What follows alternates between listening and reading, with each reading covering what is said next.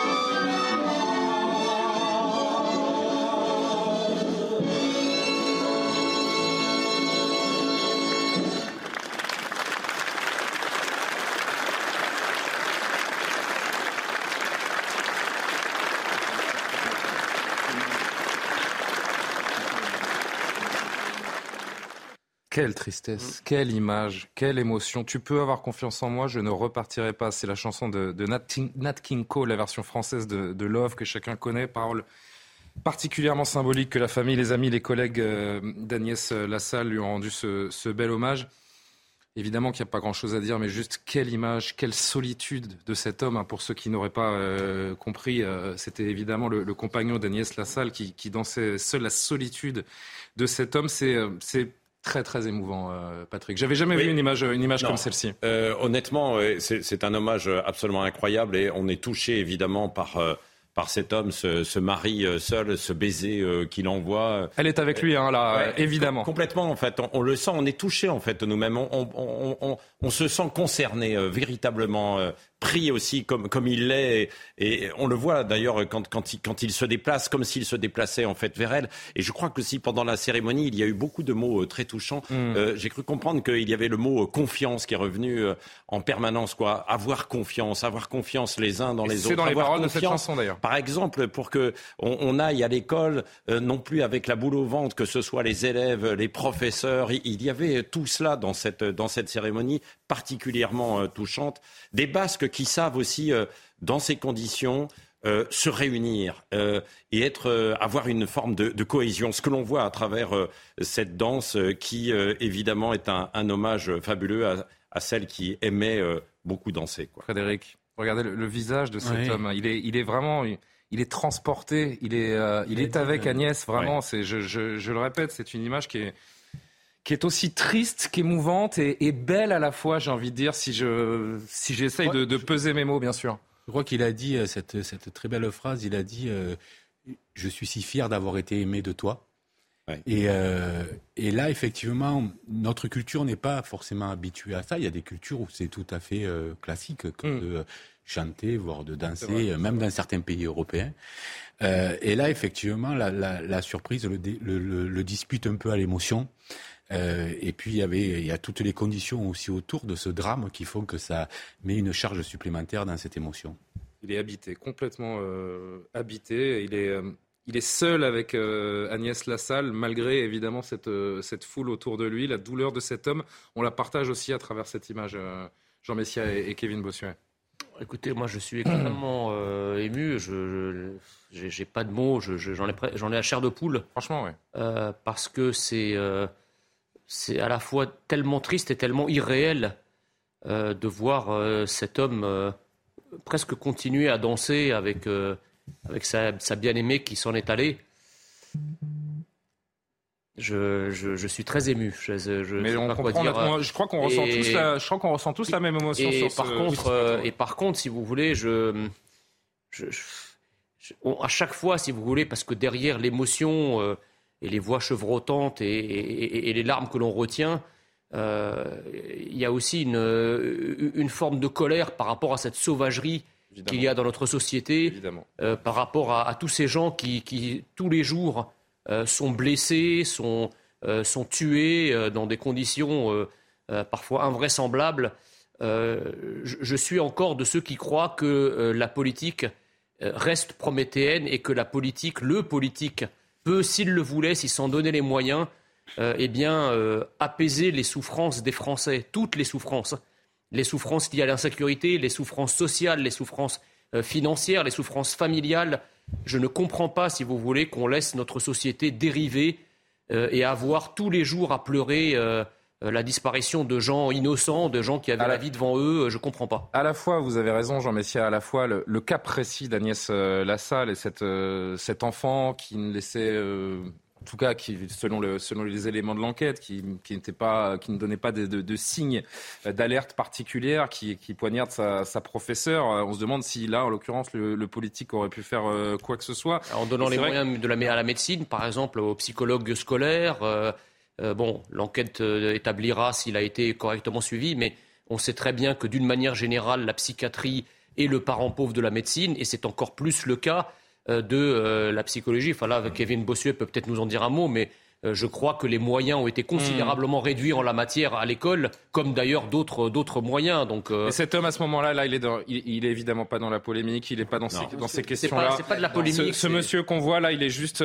il est juste en train de, de, retrouver à sa façon sa sa, sa compagne qu'il a qu'il a brutalement quitté et C'est une image qui nous renverse tous. Bien sûr, c'est un très bel hommage, c'est extrêmement émouvant. On a le cœur serré, on a la, on a la gorge nouée. Et moi, j'ai une pensée pour tous les professeurs. Je veux hmm. dire, il y a eu les deux affaires ne sont pas liées, mais il y a eu Samuel Paty, il y a maintenant Agnès Lassalle, c'est-à-dire que tous les professeurs, avant d'entrer dans une salle de classe, peuvent avoir conscience que dans l'exercice de leurs fonctions, ils peuvent aujourd'hui perdre la vie. Et c'est quelque chose dont on n'avait pas forcément conscience, parce que vous savez, quand vous voulez devenir professeur, vous le faites par vocation. Vous avez envie de transmettre des connaissances, de faire acquérir des compétences, de transmettre des valeurs et de se dire que l'un des plus beaux métiers du monde, finalement, aujourd'hui, est un métier Harris sans dit long sur ce qui est devenu notre société. Et une petite pensée aussi pour les élèves d'Agnès Lassalle, parce que les pauvres doivent être traumatisés. Et une partie des élèves, euh, si ce n'est une grande partie, euh, étaient, étaient, présents. Je vous dis, il y avait des, il y avait des proches, des anciens élèves, des, des anonymes qui sont venus témoigner à leur façon leur hommage. Euh, Frédéric, je sais que vous voulez dire un mot, mais juste encore une phrase. Kevin, lundi, les enseignants de la zone C vont reprendre le chemin de l'école après deux semaines de vacances. On peut imaginer qu'ils vont penser. Cette image, elle peut marquer peut-être de manière un peu plus forte encore les enseignants euh, que vous représentez euh, sur ce plateau. peut-être que le sujet sera abordé avec les, avec les élèves bah, je pense qu'il n'y a pas de consigne nationale. Je pense que chaque professeur fera ce qu'il veut. Moi, je connais mes élèves et je sais qu'ils aborderont spontanément la question. Mmh. je m'y suis préparé et ça permet d'évoquer plein de sujets. La place du professeur euh, dans la cité, la place également de la santé mentale des adolescents, parce que c'est vrai qu'au cours des dernières années, notamment au cours du Covid, la santé mentale des adolescents a beaucoup été touchée. Et comme le disait très bien Jean Messia, il faut absolument des moyens. Vous savez, les psychologues de l'éducation nationale sont aujourd'hui très utiles, sauf que vous, euh, il y a une perte euh, en termes numériques euh, de ces derniers. Quand vous avez un psychologue pour deux ou trois établissements, forcément, ça pose problème. Donc il y a un manque de moyens aussi, et je le dis. Euh, je le dis d'autant plus que je ne suis pas toujours d'accord avec ça avec les syndicats, mais là-dessus, oui. Je voudrais qu'on écoute quelques personnes qui sont venues rendre hommage donc à Agnès Lassalle devant l'église Sainte-Eugénie aujourd'hui à Biarritz. C'était quelque chose de beau. C'était pas un, un adieu, c'était un au revoir et un merci pour ce qu'elle a pu faire. Mais ça n'a pas de prix de transmettre, transmettre le savoir. Avec ce qui s'est passé, euh, c'est pas évident pour la famille euh, et l'entourage, ainsi que les élèves. Donc je pense à eux et puis euh, je me dis, ben, je marque aussi un petit temps pour, pour elle, sa famille et ses élèves. C'est quelqu'un qui aimait la vie, qui, qui, qui aimait, euh, qui avait la joie de vivre et elle est partie sur son lieu de travail. Ça ne devrait pas arriver en 2023 aujourd'hui en France. L'heure est au recueillement, Frédéric, mais c'est vrai qu'on ne peut pas s'empêcher de s'interroger sur, euh, sur ce drame, sur le climat anxiogène dans lequel les, enseignants sont plongés euh, de nos jours. Effectivement, et à la fois, on voit dans les images qu'on nous a montrées comment, en face de la sauvagerie, et c'est plutôt rassurant d'ailleurs, et de la barbarie, on a de la solidarité, on a des, des gestes et des rassemblements d'une incroyable humanité, parce que c'est comme ça que fonctionne aussi l'être humain. Au plus c'est dur, au plus en face, on a besoin de se sentir euh, euh, solidaire et ensemble pour euh, simplement partager le fardeau et partager la, peine. Et ça aussi, c'est très important. Et c'est ça aussi que montrent ces images. Et vous le disiez, ça se passe au Pays Basque, ça se passe dans aussi un endroit qui a gardé une identité forte. Et je crois que c'est important, ça aussi.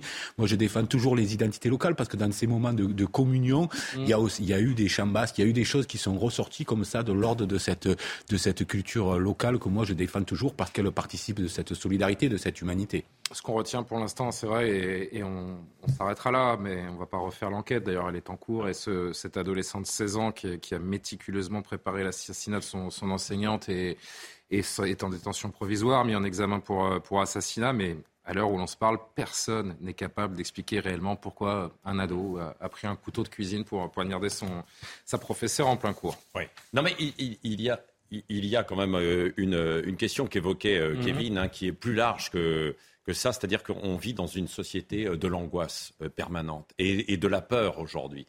Et évidemment, les ados sont fragilisés par ça. Il faut être solide quand même aujourd'hui, en, en 2022-2023, pour aborder tout, ce que l'on a, tout ce qui est déversé en permanence. Et eux, ils l'ont directement. On a peut-être une responsabilité nous-mêmes. Parce que c'est, il y a un flot sur les réseaux sociaux euh, aujourd'hui d'images en fait assez terribles et ils vivent avec ça. Ils vivent avec cette angoisse, avec cette angoisse. Alors pour certains ce sera le climat, pour d'autres ce sera en fait une société qui est plus violente, qui est plus difficile à vivre et, de se dire demain qu'est-ce que l'on aura? Ils n'entendent que des discours mm. assez euh, terribles quoi. Et, pour eux, bah, évidemment, ça rejaillit. Et, je pense que l'éducation nationale a un gros travail, mais elle n'est pas le seul. Je pense qu'on en parlera peut-être tout à l'heure dans les dans les élèves qui ont été les témoins directs de son moi, je retiens quand même les, suivre dans, cette image émouvante, je retiens quand même aussi. Je, je l'ai voir une dernière fois d'ailleurs.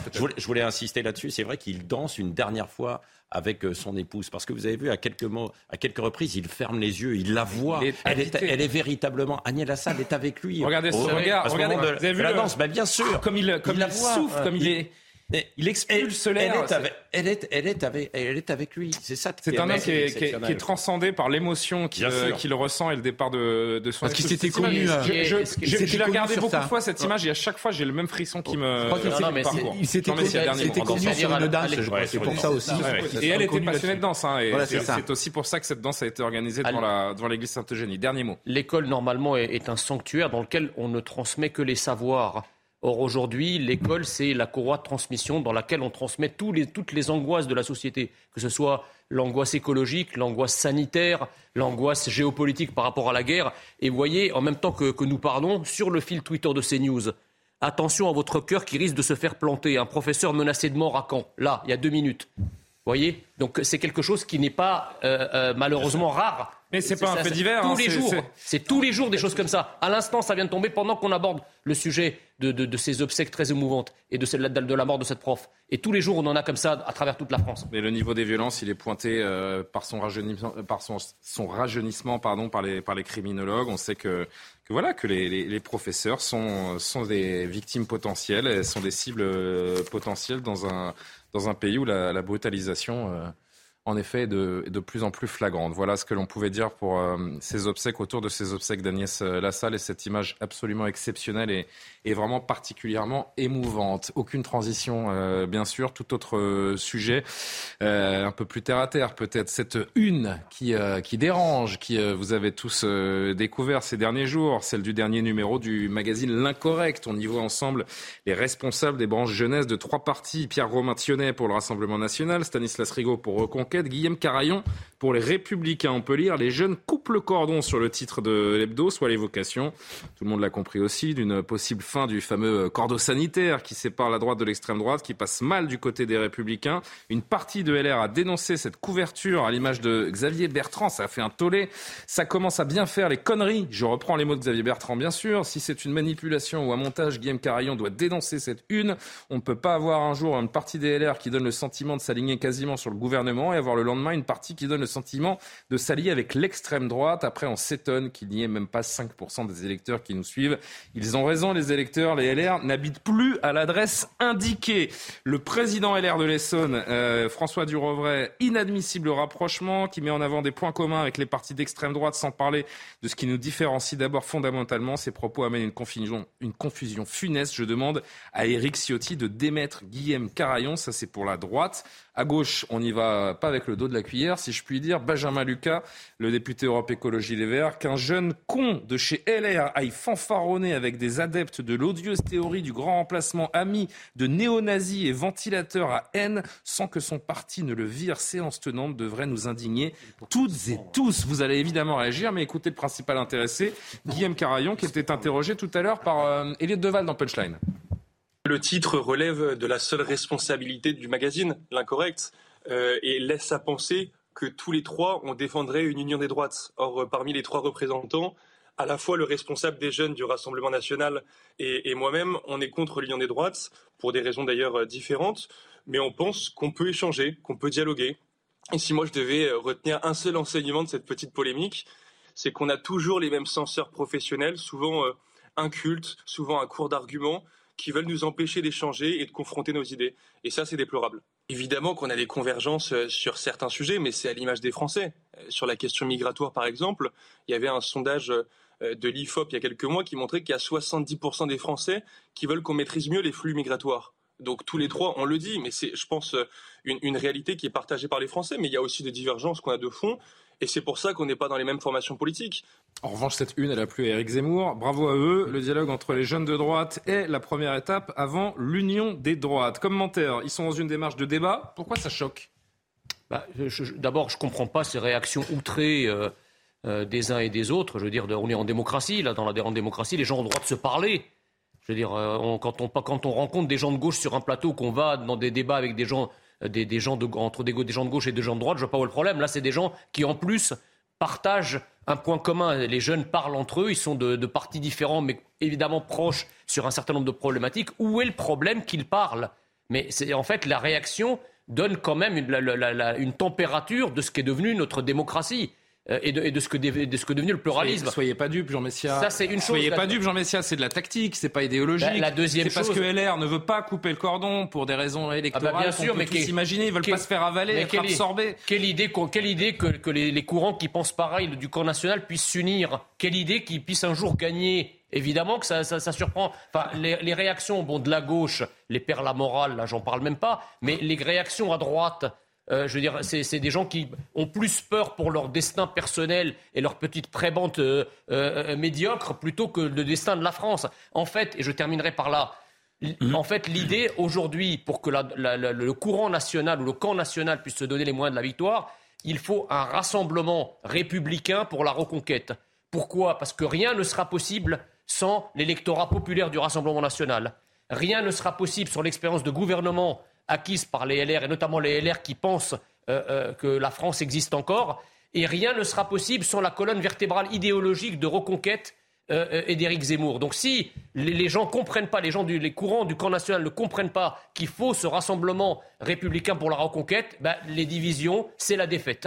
Xavier Bertrand, je vous le disais, qui a été quand même très vindicatif par rapport à cette une. Écoutez ce que lui répond justement Guillaume Carayon. Je crois qu'il surjoue un peu la comédie. C'est euh, une erreur de sa part hein, de céder euh, aux pressions de la gauche, de céder à toute la bien-pensance qui, rêve d'interdire les débats. Euh, nous, l'ADN de la droite, et je crois que Xavier Bertrand il devrait le partager, c'est la liberté, et donc la liberté d'expression. je crois qu'on gagne rien en laissant du terrain à nos adversaires politiques. Cette peur d'être absorbé, je disais, Frédéric, c'est la seule raison d'être de, de cette digue qui persiste. Vous, l'homme de gauche, Qu'avez-vous pensé de cette une Déjà, j'avais jamais entendu on surjoue la comédie. J'avais entendu on joue la comédie, on surjoue. Ah bah surjoue la comédie, surjoue la comédie ça va loin. Moi, sur la forme, je vais, moi, sur la forme, je ne vais pas leur jeter la pierre puisque je parle avec Jean Messia. Donc, euh, je, Et on arrive d'ailleurs à être d'accord sur un certain nombre de points. Vous allez vous, vous unir mais, Non, on, va, le souverainisme, on est d'accord. On, ne va pas, on va pas s'unir. Euh, euh, cependant, après, sur le fond, euh, là, là c'est des questions de stratégie. Ceux qui se sont prononcés de la sorte, c'est pas parce qu'ils sont scandalisés ou qu'ils ont ceci, cela. Ils, ils sont de vieux routards de la politique qui sont loin d'être choqués par aussi peu. En réalité, que ce soit Bertrand ou d'autres, ils disent juste notre ligne, c'est celle-là. Et en plus, et le, le, jeune président des, enfin le président des jeunes LR le dit lui-même, sur les trois qui se sont rencontrés, il y en a deux qui sont contre l'union des droites. Bon, on peut pas être plus clair. Ceux qui sont pour ces reconquêtes, ils font 7%. Euh, donc ça, ça, ça, ça, répondra pas à la, à la, question. En tout cas, cette rencontre ne, répondra pas à cette question-là. Euh, je pense qu'au fond, elle est là. Il y a une divergence stratégique. Et lorsque je est-ce qu'il y a des passerelles entre LR et le RN aujourd'hui? Non, mais lorsque disait Jean Messia disait, il faut, il faut l'électorat euh, euh, populaire euh, du RN. oui. Ben, que, que ne l'a-t-il pas eu Éric Zemmour pour une raison simple, c'est qu'il ne mise pas sur ce. Il, il mise, non, c'est parce qu'il ne mise pas sur cet électorat-là. Ah, il mise sur la bourgeoisie patriote. Or, la bourgeoisie n'est jamais patriote. La bourgeoisie elle cherche d'abord ses intérêts. Vous avez raison, c'est la noblesse qui est patriote. oui, ça doute. La bourgeoisie, une question. Par nature, la bourgeoisie n'est pas la. Kevin, je viens vers vous dans un instant. Je voudrais juste m'adresser à Patrick. De cible d'emblée. Patrick, franchement, si on se parle, si on se parle franchement, qu'est-ce qui différencie aujourd'hui LR du RN Honnêtement. Ils euh, LR a perdu sa boussole. LR a perdu sa boussole et n'a plus de balise. C'est l'un des gros problèmes, donc ils ne savent plus où aller euh, très précisément. Et donc comme non mais après après ils ont ils ont des points de divergence bien sûr dans la et puis euh, ils ont des points de divergence. Vous l'avez dit en fait sur les retraites. Vous aurez ce cordon sanitaire, la droite bah, ne retrouvera pas le pouvoir. Et, eh ben, à un moment on est on, eh ben, d'accord là-dessus. Évidemment évidemment c'est pour ça que euh, pour reprendre ce que disait tout à l'heure Carayon, bah, il y en a qui surjouent un petit peu. La gauche surjoue pour dénoncer évidemment cela. À droite on est un petit peu perdu parce que que évidemment.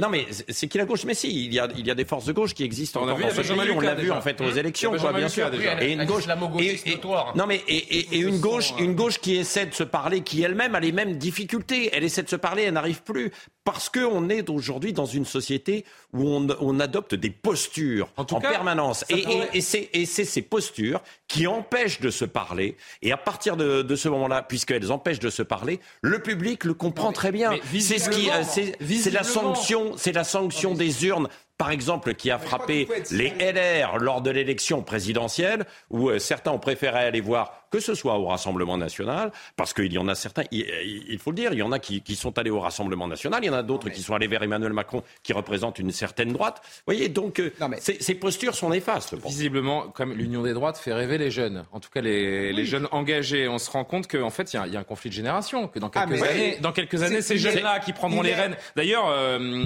Guillaume Carayon, il est vice-président hein, de LR, donc ce sont des jeunes, qui sont amenés, euh, oui, des jeunes, pardon, qui sont amenés à prendre à prendre les rênes, à prendre les rênes de ces partis-là. Donc finalement, c'est quoi? C'est l'histoire de quelques années? Non, mais il y a évidemment un conflit entre les générations, mais qui critique Guilhem Carayon au sein des Républicains? Xavier Bertrand, qui préfère les communistes aux identitaires, les amis de M. Pradier, qui se fait applaudir au sein de l'Assemblée nationale par la NUPES. La vérité, c'est qu'aujourd'hui, la droite est dans une mauvaise posture parce qu'elle n'a elle n'a pas cessé de tapiner sur les trottoirs idéologiques de la gauche bien pensante.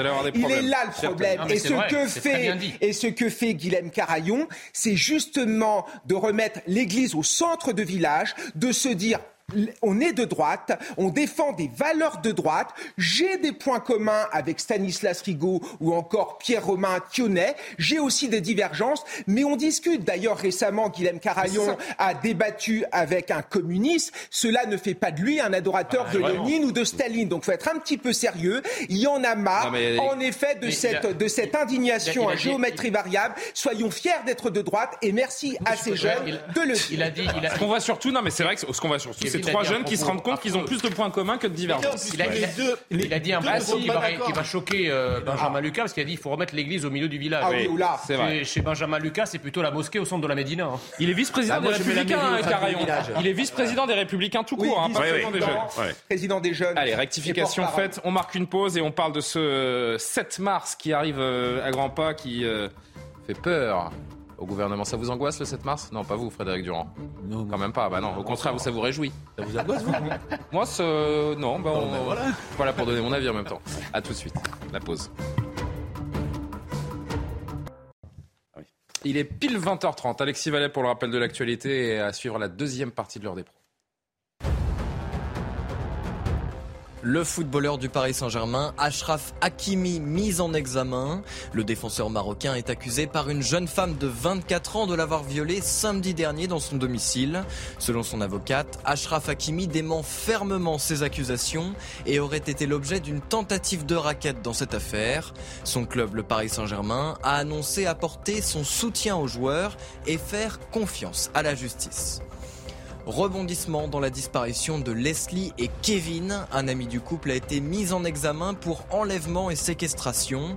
Deux autres hommes sont actuellement en garde à vue selon le parquet de Poitiers. L'un d'eux a été présenté à un juge. Leslie et Kevin n'ont plus donné signe de vie depuis la nuit du 25 au 26 novembre dernier.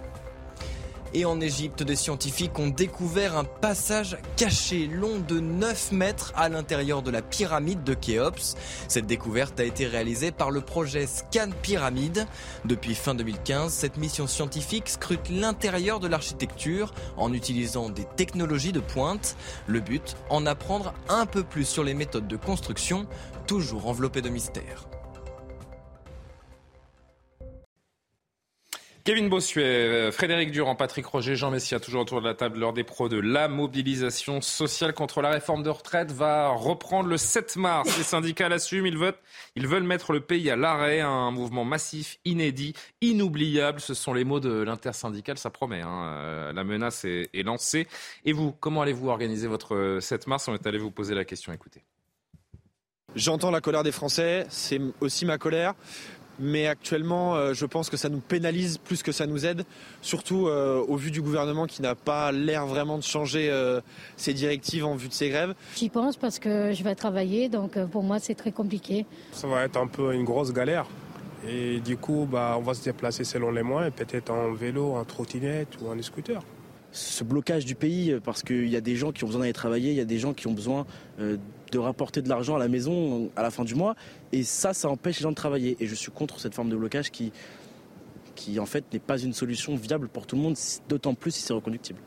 Frédéric Durand, on a entendu les euh, différents représentants des fédérations de la CGT, notamment l'un d'eux hier, euh, dire que la CGT veut mettre la France à genoux. Franchement, comment est-ce qu'on peut s'autoriser à dire des choses pareilles? Euh, De l'autre côté, on s'autorise à dire bien pire. Mais euh... bah ouais. Ah, ouais. Euh, oui, alors Olivier Véran, qui en parlant du blocage, pour ceux qui n'ont pas suivi, le porte-parole du gouvernement, qui nous a annoncé l'apocalypse euh, et, les sept plaies des de Et puis, et puis, et puis, on pourrait en dire beaucoup. Donc moi, je me fie pas à ces, ces déclarations-là. Par contre, je sais, vous savez à quoi on reconnaît une très mauvaise réforme? Non. C'est que lorsqu'on a euh, tous les syndicats, du plus réformiste au plus révolutionnaire, contre soi, là, normalement, on doit se poser quelques questions. Euh, il s'avère que depuis dix jours, euh, où il ne s'est rien passé ces dix derniers jours, quel a été le signal du gouvernement donné euh, à tous ceux qui sont contre la réforme de la, retraite? Et je rappelle au passage que ce n'est pas une question syndicale, ce n'est pas une question de syndicat, c'est une question largement soutenue par la population et par le peuple français. Par voie de conséquence, quels ont été les signaux donnés? Aucun. Quand on a tous les syndicats contre soi, on doit normalement dire écoutez, on va réouvrir la discussion. c'est rare, hein c'est rare que tous les syndicats s'unissent euh, pour euh, faire front ensemble. En général, il y a ceux qui sont plus réformistes et qui veulent discuter, qui sont dans le dialogue et puis et qui vont pas aussi loin. Là, c'est tous. Donc, que fait le gouvernement Mais là, vous êtes au carrefour de la, de la contestation. Je pense que le, la semaine qui vient va être justement un test également pour l'intersyndical, parce que là, ça passe ou ça casse aussi pour les syndicats. Hein, Mais que fait le gouvernement? Que hmm. fait le gouvernement? Il décide de donner aucun signal euh, de, de, dialogue. donc, il dit on attend, on va voir ce que ça donne. Il prend le risque donc euh, que, que, ça puisse euh, aller vers cela en espérant ne pas en être accusé. Moi, je dis, le gouvernement, du fait de ne pas vouloir réouvrir le dialogue, porte une énorme responsabilité dans ce qui va se passer. En fait, euh, dans les déclarations d'Olivier Véran, il, il, nous a plutôt rassurés, parce que s'il nous promet que la France à l'arrêt va occasionner toutes les catastrophes eschatologiques qu'il nous, a, qu'il nous a promises, bah, il faut se rappeler juste que pendant des semaines et des mois, M. Véran a approuvé tous les, tous les confinements liées au Covid et que ça n'a euh, pas euh, occasionné toutes les catastrophes qu'il annonce euh, pour le mercredi, pour le 7 mars. Donc déjà, on est rassuré. La deuxième chose sur le fond, c'est qu'effectivement, cette, cette réforme des retraites, le gouvernement s'est lourdement trompé parce qu'il s'est dit on va essayer de récupérer du pognon euh, en faisant une réforme qui ne touche pas directement. Pardon Jean, mais le gouvernement il regarde, il va regarder cette euh, cette semaine de mobilisation, ce durcissement. mais oui, mais et il va se frotter les mains en disant bah, l'opinion va revenir vers nous parce que les gens ne vont plus en pouvoir. Ah, je, ne le crois pas. Si, pas sûr. si arrive ce qui est promis, ah bon, vous croyez pas Moi, je, je suis, j'ai l'âge d'avoir vécu. Euh,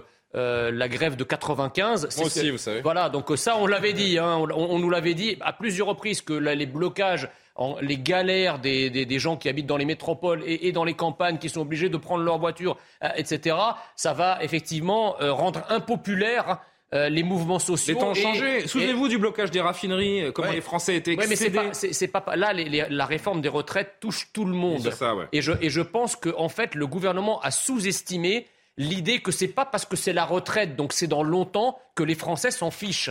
Les Français ne s'en fichent pas parce que les Français aujourd'hui en ont marre, en fait, de ne pas avoir de sens à leur travail et surtout de ne pas pouvoir vivre décemment de leur travail. Hmm. Donc quand vous arrivez en tant que gouvernement et vous leur dites, vous allez rire, non seulement vous n'avez pas de sens à votre travail, mais en plus vous n'arrivez pas à en vivre, mais on va vous faire bosser deux ans de plus, les gens n'en veulent pas. Et si c'est la, la seule manière pour le gouvernement de récupérer du fric pour rembourser toutes les ardoises de ce qu'il a dépensé depuis 2017 et notamment euh, euh, depuis les confinements, le, quoi qu'il en coûte, etc., c'est une mauvaise chose. C'est peut-être là qu'il pensait récupérer de l'argent de manière indolore eh ben, le, truc lui a explosé à la figure parce qu'il ne s'attendait pas à ça. Non, mais c'est ça. Moi, au départ, j'étais plutôt favorable à cette réforme. Et puis, il y a eu toute la communication gouvernementale. On n'y comprend plus rien. Au départ, le gouvernement nous a dit qu'on faisait cette réforme pour dégager de l'argent pour financer l'éducation, par exemple, ce qui n'a strictement aucun sens. Après, on nous a dit que c'était une réforme pour la justice sociale, sauf qu'on s'est rendu compte que ça accroissait les inégalités, par exemple, entre les hommes ou les femmes. Et il y avait le problème des carrières longues. Ensuite, on nous a dit que c'était pour faire des des économies, sauf qu'on fait, on met en avant des mesures d'aménagement qui coûtent de plus en plus cher. Donc à la fin, cela n'a aucun Moi, ce qui m'intéresse dans un premier temps, c'est cette stratégie jusque boutiste des syndicats. Et, à quel point elle est productive Bien ou pas. sûr, et c'est pour va, ça on va parler que... du fond dans un instant. Mais dernière chose, on se concentre là-dessus, parce que là, ça a commencé déjà aujourd'hui avec les électriciens, les gaziers. Oui, bien sûr. Et, je termine, et c'est pour ça que finalement il y avait une base pour soutenir cette réforme. La base ne, risque de ne pas soutenir cette réforme, tout simplement parce qu'on n'y comprend rien et qu'elle est profondément injuste. et les syndicats peuvent l'emporter à ce niveau-là. Pardon Patrick, mais euh, je viens d'entendre Frédéric Durand qui me dit pourquoi jusque boutiste? Mais vous les avez entendus, les représentants des fédérations hier, mettre la France à genoux, semaine noire, c'est la guerre, on va aller jusqu'au bout. C'est pas jusque boutiste, c'est ça Mais après, c'est jusque boutiste des deux côtés. Vous avez raison. vous me dites non, mais parce qu'après, euh, on va essayer de trouver un responsable à ce qui se passe. Hein. Qui sera le responsable Voilà. Qui sera le responsable c'est bien là. Pour moi, pour l'instant, il ne s'est rien passé. Ils disent bon ben, ça fait plusieurs manifestations qu'on fait, ça fait plusieurs manifestations et beaucoup de monde qu'on fait, et puis finalement zéro signal du gouvernement. Euh, vous voulez faire quoi? Euh, euh, parce que, parce que la réforme des retraites, écoutez, elle touche que ceux qui ont. l'émission. non, mais la réforme des retraites, elle ne touche que ceux qui ont leur force de travail pour vivre. Donc, au bout d'un moment, ceux-là, ils en ont un petit peu marre. Voilà. Et surtout, la, question de la pénibilité, par exemple, juste un, dernier mot, la question de la pénibilité, qui est quand même euh, une question cruciale dans notre société elle n'est absolument pas prise en 1200 compte. euros, Elle, n'est pas prise en compte. Elle est prise en compte de manière subjective avec des médecins du travail. Mais ils vont, recruter combien de milliers de médecins du travail pour euh, expertiser si les gens peuvent continuer ou pas Le gouvernement ne pourra pas dire qu'il n'était pas prévenu. Ça, c'est une chose. Le durcissement, il était annoncé. Il ne bouge pas d'un iota sur la mesure principale, le fameux recul euh, de, l'âge, malgré les, les manifestations d'une ampleur euh, inédite hein, euh, jusqu'à présent. Jusqu'à quand ce gouvernement va-t-il rester sourd? Parce que ça peut durer. Hein. Oui. Là, c'est un printemps. Euh, pour revenir, quand même, pour revenir à la question, parce que évidemment, sur le fond, bon, déjà, les gens sont un petit peu perdus. Hein, parce que euh, vous-même, est-ce que vous pouvez suivre dans les moindres détails ce qui se passe au Sénat avec les quelques ajustements qui sont en cours? On va que voir. Vous regardez un point précis, vous vous rendez compte ah ben, que ah en fait, bien, sûr, rien, Et que pour certains, d'ailleurs, ça devient une réformette. Il y a des gens qui se disent, mais tout ça pour ça. Ah parce que tout ça pour ça, parce que c'est vrai que la semaine prochaine, chacun est retranché dans son son camp là. Personne ne veut céder, que ce soit les opposants d'un côté ou le gouvernement euh, de l'autre côté. Eh ben, non, mais ils ne veulent pas céder. Pour l'instant, ils se regardent un peu en chien de faïence et ils se disent on va voir comment, euh, comment, comment ça va se passer. Et c'est vrai que les syndicats jouent gros comme l'opposition. Il joue gros tout autant sans doute que le, que le gouvernement avec, euh, pour Emmanuel Macron, le besoin de faire passer une réforme. Une réforme, parce qu'il n'y en a pas d'autres euh, pour l'instant qui sont symboliques de... Il y en a, à faire pourtant. Et, et, et, les syndicats, eux, ils jouent très gros parce que si ils ne réussissent pas à faire reculer le gouvernement, et ils savent que ça va être extrêmement compliqué, quel crédit ensuite?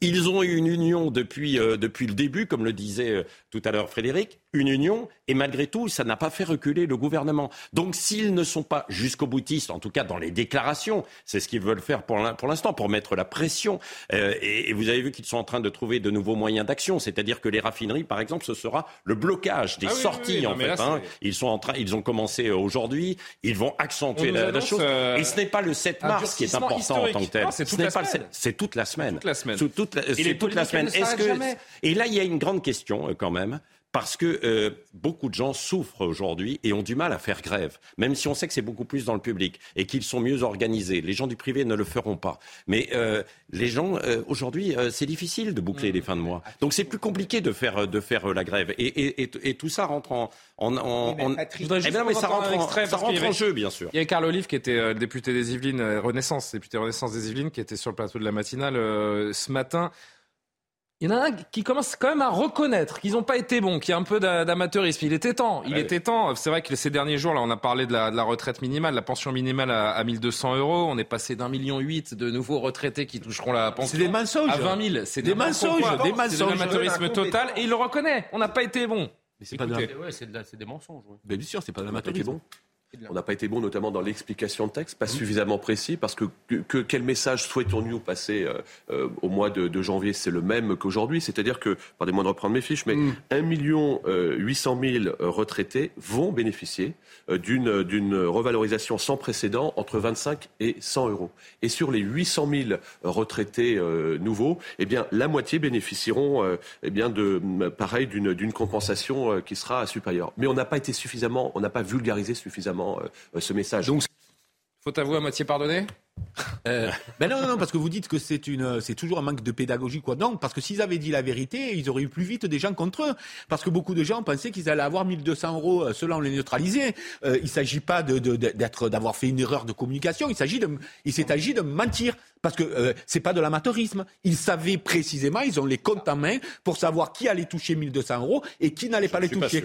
Donc on est passé de 1,5 million et demi à, enfin, je ne suis pas certain. Ah, ben, je ne suis pas certain. Si avec ça, si avec ça, mais des mensonges, il y en a à tous les étages sur cette réforme. Ah ben oui, mais si vous mettez au français, ben vous le rendez. Ne connaît pas dans le détail la réforme qu'il ah présente. C'est de la Ce ne serait pas la première fois. Il ferait mieux de Ce ne serait pas la première fois. C'est encore plus grave alors. Ce qui est quand même. Allez, Kevin, dernier mot. C'est qu'encore une fois, c'est la démocratie qui s'en retrouvent égratignés. Quand vous avez des députés, quand vous avez des ministres qui nous racontent sur les 1200 euros qu'il y a tant de personnes qui vont les toucher, on se rend compte que ça va être une, extrême minorité, forcément les gens n'ont plus confiance. Les gens, ça perd en crédit. Autre chose aussi, l'affreux spectacle à l'Assemblée nationale. Ah, Comment voulez-vous que les gens aient envie de voter quand ils voient des comportements qui sont juste scandaleux? Donc à un moment donné, cela ne va faire renforcer qu'une seule chose, le Rassemblement national, parce que vous êtes certain que c'est Marine Le Pen qui va sortir gagnante de cette. En tout euh, cas, la première bonne idée, je trouve, hein, l'intelligence politique euh, au Sénat là, ces derniers jours, je trouve qu'elle vient de Patrick Caner, qui a voulu euh, retarder l'examen de, de l'article 7 au lendemain du 7 mars pour mettre la pression un petit peu sur le, sur le gouvernement. Ça, c'est de la vraie politique. On, verra bah, on verra ce qui. C'est un vieux routier de la politique.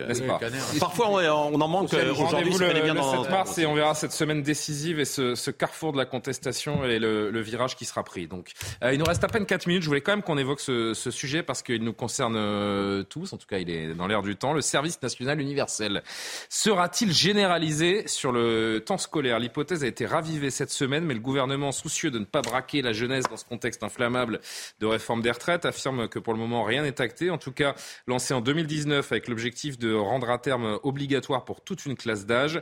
Euh, le dispositif vise à impliquer la jeunesse française dans la vie de la nation. 15 000 jeunes y ont participé en 2021, 32 000 en 2022. L'objectif, donc, c'est de le généraliser. Euh, c'est le meilleur outil pour la, cohésion nationale. Vous êtes pour? Bah, moi, je suis, je suis contre parce que je suis pour ah un. Ah, oui, parce que je suis pour un service national, euh, un service militaire à la papa, on va dire. Ah oui. Euh, je trouve que les objectifs, si vous voulez, de ce service euh, national universel, c'est quoi? C'est la transmission d'un socle républicain? Alors que fait l'école? Je suis d'accord.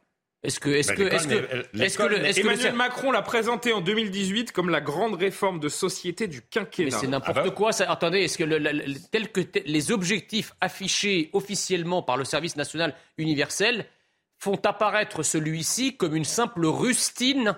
Des manquements de l'éducation nationale.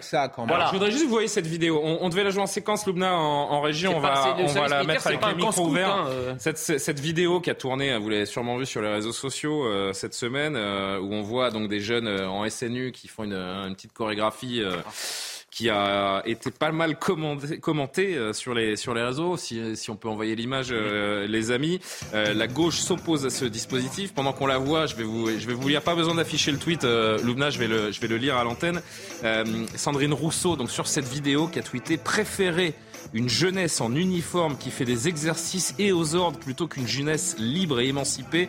C'est très très dangereux. Nous ne devrions jamais perdre ces signaux faibles.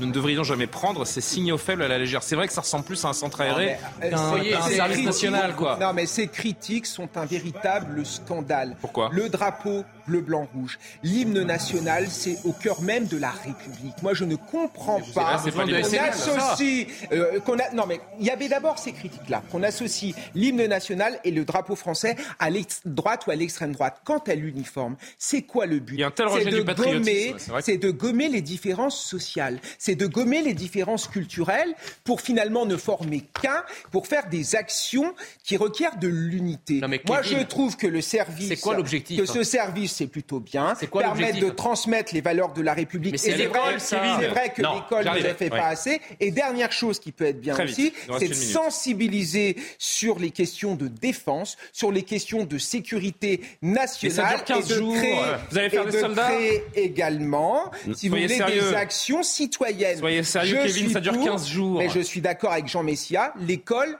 devrait le faire. Et c'est vrai qu'on peut alors, le problème, le problème et ce sera le dernier mot, Patrick, le problème, c'est que c'est un petit peu mort dans l'œuf, quand même, cette histoire. Parce que depuis le début du SNU, ni les jeunes, ni les organisations qui le représentent, ni les enseignants, ni les personnels d'éducation populaire n'en veulent ou n'en voient l'urgence. En fait, il y a une personne qui voit l'urgence du SNU, c'est Emmanuel Macron. Oui, parce que c'était une de ses promesses et ça de 2017. coûte 2 milliards d'euros par an, ça, hein, si promesse de 2017. Mais très rapidement, parce qu'on n'a pas le temps, moi je trouve qu'une nouvelle fois, c'est mal ficelé. Si c'était bien ficelé, si c'était vu sur plusieurs, euh, sur plusieurs années, ça pourrait. Non mais ça pourrait marcher parce que ce n'est pas l'école, comme dit Jean Messia. Mais pardon, mais l'école, elle est là pour enseigner des savoirs. Elle n'est pas là pour transmettre en fait aussi les valeurs républicaines dans son ensemble aujourd'hui, parce qu'elle ne le peut plus. Mais. Parce qu'elle ne le peut plus, elle ne le pourra pas. Un peu, si vous permettez que je termine, je vous ai laissé parler. Euh, si, si, vous permettez en fait deux secondes, parce que évidemment l'école ne le peut pas ça. Elle ne peut plus aujourd'hui. Et elle ne peut pas faire de la mixité.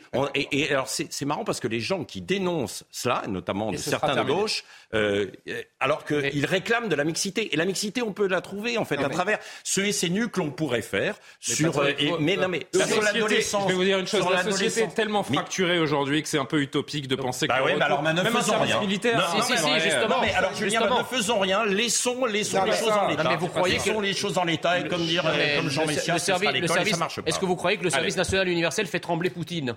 Non, c'est ça. Mais c'est pas, pas la C'est un service national, non, Autrefois, le service national servait à former des soldats, à apprendre à se battre pour la patrie. Qu'est-ce qu'on apprend Et là, la cacophonie ne sert qu'à une chose, à lasser nos téléspectateurs. Donc, s'il vous plaît. Heureusement que l'école de la République réussit encore à transmettre ces valeurs-là. Sinon, je changerais de métier. C'est terminé. J'en profite. Arrêtons. J'en profite pour montrer une dernière fois le dernier numéro, le numéro 7 de l'inspiration politique. Crise de l'énergie, les élus locaux tente de sortir de la Bel entretien avec, Jean-Claude Michéa. Eh ben, on est ravi de l'apprendre. Et on le lira euh, évidemment avec euh, délectation, n'est-ce pas? Je remercie Arnold Cara à la réalisation, Maurice Pierre à la vision, Loubna Daoudi, Kylian Salé, Quentin Goffet qui ont aidé à préparer cette émission. Toutes les émissions évidemment à retrouver sur cnews.fr. Je vous souhaite un beau week-end. Bon week-end. Et à très vite sur les antennes de CNews. L'info se poursuit.